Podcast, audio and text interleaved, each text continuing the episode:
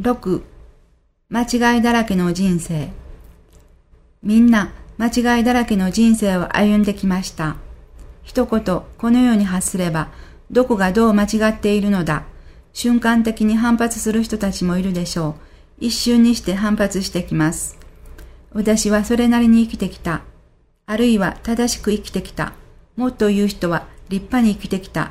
と堂々と語るでしょう。そう思っている。またそう語っている意識の世界が真っ黒なんだ。だから間違いだらけの人生なんだと誰が思うものでしょうか？確かに間違いは山ほどしてきた。間違いだらけの人生だった。こんな私がここまでよく生かされたものだ。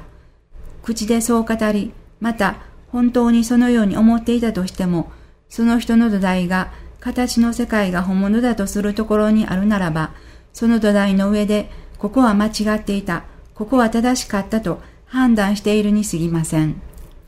こんなに馬鹿だった私がと言いながら、本当は馬鹿だとも思っていないし、むしろよくここまでやってくることができたものだと、己というものをぐっと前に突き出している波動を流されているのです。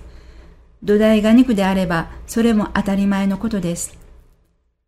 間違いだらけの人生というのは、そういうことではないのです。形の世界を本物だと思っているその思いが間違っているということなんです。それは意識の世界から見れば真っ暗な思いなんです。自分の本質を間違って捉えるところからは明るい思いは流れません。